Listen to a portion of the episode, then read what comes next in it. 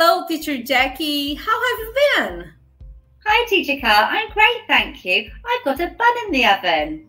I've got a bun in the oven. Pessoal, vocês já ouviram essa expressão? Eu sou a Teacher Kai, estamos começando mais um podcast do Cambly. E hoje eu vou falar da maior e melhor promoção do ano e você não vai ficar fora dessa.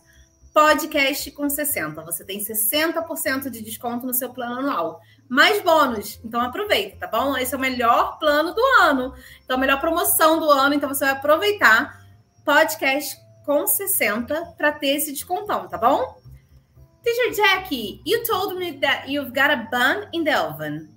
Have you been baking? No, Teacher Carl. I'm pregnant. Wow, good news! Wow, Thank congratulations. okay, very very good. So that's another way of saying that you're pregnant. Yes. So um, I've got a bun in the oven is quite a well-known phrase. Lots of people use it. So it's quite a funny way of saying to sharing the news, really. Yeah. So is it a commonly used expression through uh, throughout all generations? Yeah, absolutely. Everyone older, younger, everyone in England would know what you're talking about if you said I've got a bun in the oven. They'd find it quite funny. Viu só, pessoal? Então, quando ela usou essa expressão I've got a bun in the oven, não quer dizer que ela tá com um pãozinho dentro do forno, não. Eu pensei que ela estivesse cozinhando, né? Que ela estivesse assando alguma coisa. E não, ela tá grávida. Como a gente fala, tá no forninho. Quando você perguntar se a pessoa tá grávida, eu vou falar, ah, tá no forninho. Tá dizendo que a, a pessoa tá grávida. Então, ela tá falando que ela, ela está grávida agora. Okay, are there any other ways of saying that you've got a bun in the oven? Yeah, there's lots of different ways. So that was quite an informal way of sharing good news. If you said, I'm expecting, that's more of a formal way. So I might say that to someone I know don't know so well, or maybe like an older member of the family. So yeah, I'm expecting.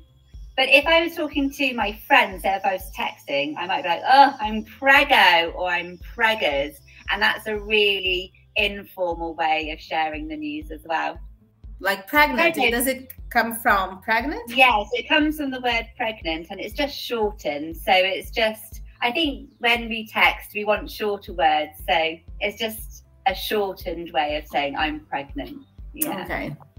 Um, I remember when I told my sister, I was all walking along with her and I said, Oh, I'm with child. So she knew again what I meant. That's another way of saying I'm pregnant. I'm with child. And another common phrase to use is I'm eating for two. So when you're pregnant, you get really, really hungry. You might have cravings. You might want funny kinds of food.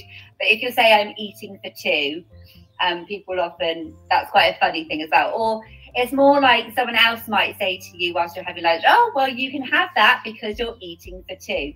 So people are more lenient for eating more or see it as like a funny excuse because you're you're eating for two people. É verdade. Quando você está grávida, você acaba comendo por dois, né? Então, eating for two, comendo por dois. Literalmente isso mesmo. Então, ela falou que é uma outra expressão usada também quando a pessoa tá grávida. Então, existem outras palavras também que pode ser usada para falar que tá grávida. Tipo, I've got a bun in the oven, prego, preggers, expecting, with a child, como ela falou para a irmã dela. Então, essas são as formas de dizer que você tá grávida. So another expression that we use is carrying a child. So it's just that idea of a child being inside and you're carrying it until it's ready. Teacher Jackie, how did you realize that you were expecting? Ah, well, there's another expression that we use called saying late. So I realized I was late for my monthly cycle and therefore I did a test. So if you say I'm late, girls, not always boys, but girls understand what you mean. Ok. Então, quando a pessoa fala que tá late, quer dizer que tá atrasado, mas quer dizer com a menstruação, na verdade. Então, usa essa palavrinha I'm late. Então, dá uma conotação de que tá atrasado, porque provavelmente está grávida.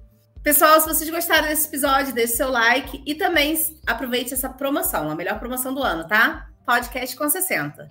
Eu sou a Teacher Kai, espero vocês aqui no próximo episódio. Bye bye, Teacher Jackie. Bye bye, guys. Thank you. Bye-bye, Bye bye. Teacher Thank you. You can. You can bleed.